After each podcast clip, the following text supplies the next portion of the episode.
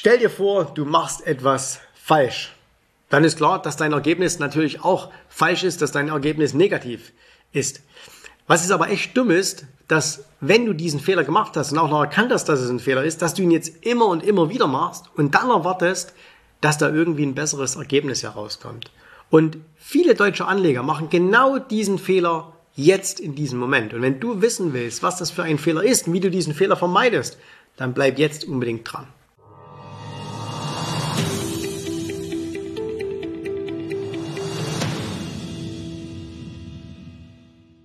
Hallo, mein Name ist Jens Rabe, Jens Rabe Academy. Und äh, wenn ich momentan so schaue, was gerade wieder ähm, viele, viele deutsche Anleger machen, dann kann ich eigentlich nur die Hände vor den Kopf schlagen und sagen, nicht schon wieder. Und zwar ist mir das aufgefallen, als ich bei einem Online-Broker nachgeschaut habe, was sind denn momentan die meistgehandelten Aktien. Und äh, du kannst also bei vielen Online-Brokern, ähm, kannst du auf die Webseiten gehen und kannst ja nachschauen, was wird momentan am meisten gehandelt dieser Fehler, was die Deutschen gerade jetzt wieder machen, und wir schauen uns gleich mal einen Chart dazu an, das ist die sogenannte Schnäppchenjagd. Also wir gehen wieder auf Schnäppchenjagd, wir schauen wieder, was ist super, super billig und das wollen wir kaufen. Da gibt's natürlich momentan gerade eine Aktie, die absolut prädestiniert dafür ist und zwar ist das die Uniper, ne? also oder Uniper. Uniper kennt ihr, wie gesagt, eine der meistgehandelten Aktien momentan unter deutschen Kleinanlegern. Und diese Aktie ist natürlich momentan gerade im, äh, im absolut freien Fall. Deutschland, die, die Deutschland AG, der Bund hat sich mit 30 Prozent eingekauft in Uniper. Und jetzt sind irgendwie alle ganz wild, oh, jetzt musst du die kaufen, die ist jetzt so günstig, die ist jetzt so günstig. Aber macht denn das wirklich überhaupt Sinn? Wenn wir uns mal hier einen Chart anschauen, wir nehmen uns mal hier einen Wochenchart her, da sehen wir, dass die Aktie, nachdem sie ja eine ganze Zeit, ne, Versorger lief richtig gut, nachdem sie dann eine ganze Zeit gut lief, dass sie dann hier massiv eingebrochen ist. Die Aktie war im Hoch bei ungefähr 42 und ist jetzt runtergefallen auf, Entschuldigung, auf 6. Jetzt schauen wir uns mal an. Von 42 auf 6, wie viel ist das? Richtig, das sind ungefähr 86% Verlust. Und 86% Verlust, da schreien natürlich alle Schnäppchen, Schnäppchen, Schnäppchen. Und denken, das müsstest du jetzt unbedingt haben. Aber genau das ist es, was ein riesengroßer Fehler ist. Und irgendwie, die Deutschen sind verliebt in diesen Fehler. Die Deutschen lieben es, diesen Fehler immer und immer und immer wieder zu machen. Es gibt krasse Beispiele. Wirecard. Kennt jeder die Story, brauchen wir gar nicht darüber reden. Aber es gibt auch noch ganz andere Beispiele. Und zwar, wir schauen uns mal an, hier beispielsweise die Deutsche Bank. Wir schauen uns hier einen Monatschart an und da sehen wir auch, die Deutsche Bank hat ihren Hochpunkt erreicht im Jahr 2007, ganz kurz vor der Finanzkrise. Da hat die Deutsche Bank noch international groß mitgespielt. Da war die Deutsche Bank noch ein Name auf der Welt. Ne? Das war noch was Besonderes. Und danach setzte der Ausverkauf ein.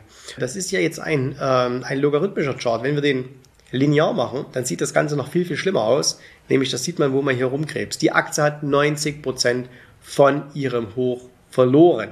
Ausnahme könnte man sagen. Ne? Aber guckt euch hier an. Die Commerzbank-Aktie.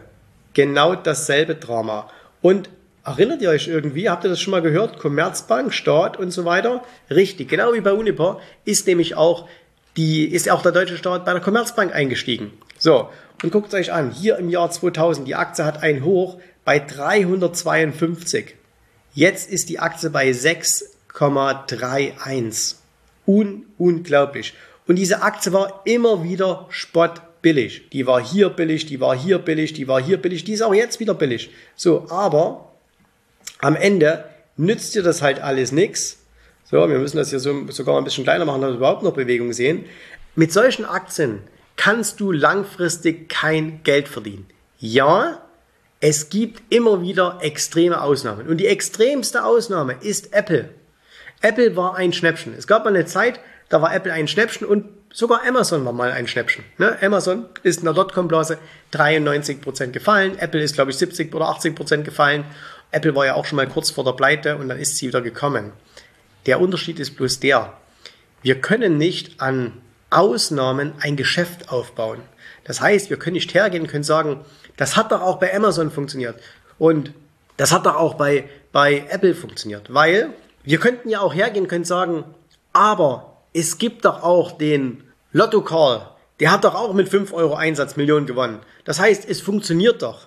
Okay, wenn du so denkst, und das ist das, was die Deutschen machen, dass sie denken, hey, mit wenig Einsatz ganz, ganz viel verdienen. So ein bisschen Zeichen der Zeit, ne? möglichst wenig Aufwand, möglichst wenig Einsatz, ganz viel Geld verdienen. Aber dann ist das halt, wir, wir nennen es bei uns in der Firma historisches Einzelschicksal. Das passiert halt einfach nicht. Das ist eben so extrem die Ausnahme. Deine Chance, sowas zu erwischen, liegt so, so gering. Wenn ich dir jetzt sagen würde, hey, wir bauen mal deine Altersversorgung, wir bauen mal deinen Wohlstand, wir bauen mal deine finanziellen Träume, wir bauen deine, all die Dinge, die du dir mit Börsenhandel erhoffst, die bauen wir dir auf mit Lotto spielen. Komm, lass uns jetzt jede Woche für 50, für 100, für 500 Euro Lotto spielen. Dann würdest du berechtigterweise sagen, das ist aber schon sehr, sehr unseriös. Und hättest du auch vollkommen recht. Aber gleichzeitig spielen die deutschen Anleger permanent Lotto. Nämlich indem sie immer auf den Jackpot hoffen. Hier, weil sie hergehen und sagen, hey, die Uniper, die ist doch jetzt so super gefallen und die ist doch so super billig und die ist doch ein, da ist doch jetzt der Staat eingestiegen und das muss doch irgendwie weitergehen. Jetzt mal ganz ehrlich, wenn der Staat irgendwo einsteigt, also nicht, wenn er von Anfang an Beteiligungen hält, aber wenn der Staat irgendwo einsteigt, wisst ihr, was das heißt? Dass es keinen anderen mehr gibt, der einsteigen wollte. Es gibt so viel Geld auf der Welt. Alle suchen irgendwie nach Anlagemöglichkeiten. Und wenn da draußen Unternehmen wären, wenn da draußen Investoren wären, die sagen würden, große Investoren, Investoren mit richtig viel Geld, wenn die sagen, okay, da bin ich bereit reinzugehen, ne, dann würden die das tun. Das heißt, wenn der Staat kommt und muss einsteigen, dann bedeutet das, kein anderer Investor mit großem Geld will da rein. Und der Staat sagt dann irgendwie, ja, das ist natürlich, weil wir unsere Energiesicherheit haben wollen und äh, weil wir das nicht in Investorenhände geben wollen, bla bla bla. Dieses ganze Zeugs. Fakt ist, kein Großanleger ist bereit, da reinzugehen. Es gibt einen hier, äh, der hat ja auch mitgeboten, ne? und äh, am Ende hat es dann aber der Staat gemacht. Und das sind dann oftmals auch so ein bisschen ähm, Spielereien, die da gemacht werden. Aber hey, baut nicht euren finanziellen Erfolg auf Lotterie auf. Das ist Lotterie, was ihr gerade veranstaltet. Jetzt kann es natürlich sein, dass mir irgendjemand drunter schreibt, schauen wir uns doch das Video mal in sechs Monaten an und vielleicht ist dann die Uni über 50% gestiegen. Kann sein. Aber langfristig, wenn jemand so weit runterfällt, wenn die Börse oder wenn die, wenn schon der Staat einsteigen muss, ne, dann sieht's dann nicht, nicht gut aus. Schaut euch einfach an, was in, in Corona passiert ist. Wo ist der Staat eingestiegen? Gucken wir uns das mal an. Hier, Lufthansa. Da ist der Staat eingestiegen. Und ihr seht, was ist passiert? Wo ist die Aktie jetzt? Immer noch Vollkatastrophe. Übrigens auch, so wie die sich verhalten, also wer viel durch die Welt fliegt und momentan das Chaos an deutschen Flughäfen, ne, durch was wird das verursacht? Hauptsächlich durch die Lufthansa. So, wir schauen uns die TUI an. Wer ist da eingestiegen? Oder wer hat die gestützt? Ja, auch die Lufthansa sind nicht eingestiegen, aber wer hat die gestützt in Corona? Da hat der Staat gestützt, ne? viel Geld reingeben. Wo steht die Aktie jetzt? Genauso schlecht wie vorher. Das ist einfach das Ding. Wenn ihr irgendwo hört, der Staat steigt ein, dann sollte es eher ein Warnsignal für euch sein, als das Signal, da gehe ich jetzt noch mit rein. Es ist übrigens was anderes, wenn Firmen oder wenn, wenn Firmen an die Börse kommen, wo der Staat Beteiligungen hält.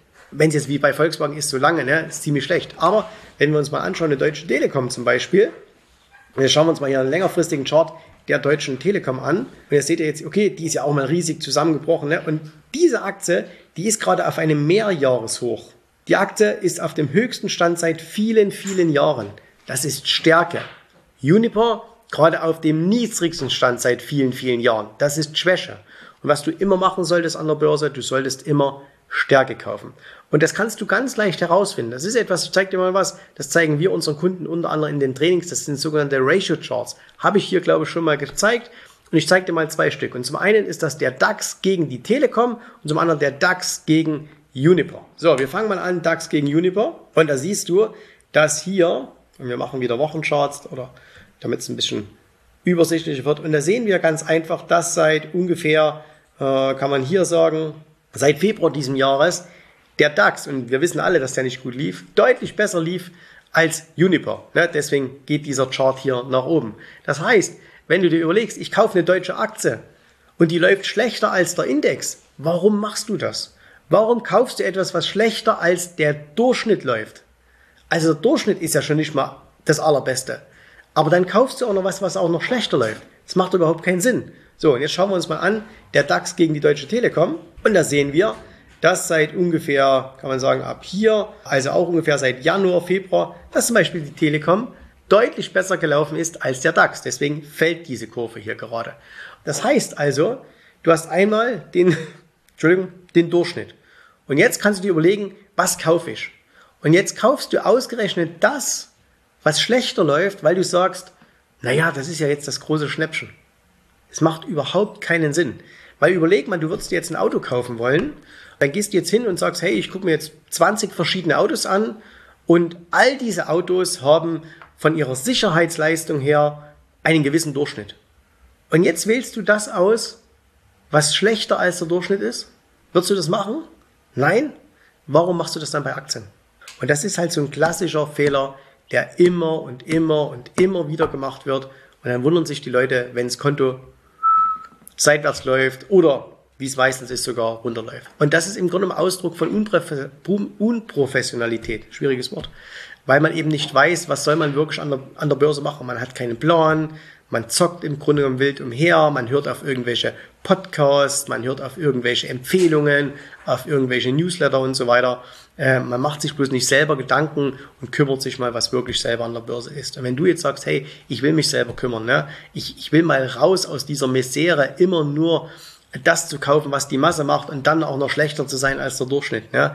Dann melde dich einfach mal bei uns unter jensrabe.de und dann sprechen wir mal miteinander und wir können dir einen Weg zeigen, wie du dein Handeln professionalisierst.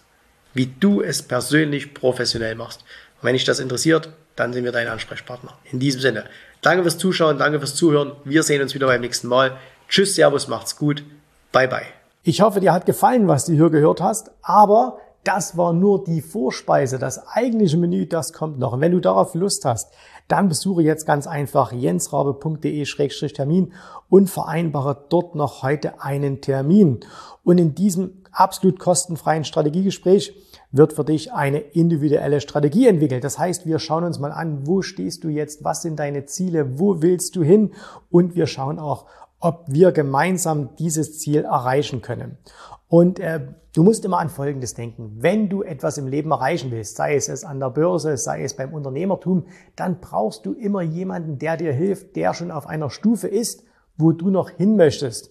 Und so wie jeder Sportler einen Trainer hat, so wie jeder erfolgreiche Selbstständige einen Mentor hat, so brauchst auch du an der Börse einen Mentor, der dir hilft, deine Ziele zu erreichen. In den letzten Jahren habe ich Tausenden von Menschen gezeigt, wie sie ein regelmäßiges Einkommen an der Börse erzielen, wie sie ihr Vermögen sichern können. Und auch du kannst das erreichen. Davon bin ich felsenfest überzeugt. Also, geh jetzt einfach auf jensrabe.de-termin und vereinbare noch heute deinen persönlichen Termin. Ich freue mich auf dich. Wir hören uns. Bis dahin. Tschüss, Servus, mach's gut. Bye, bye.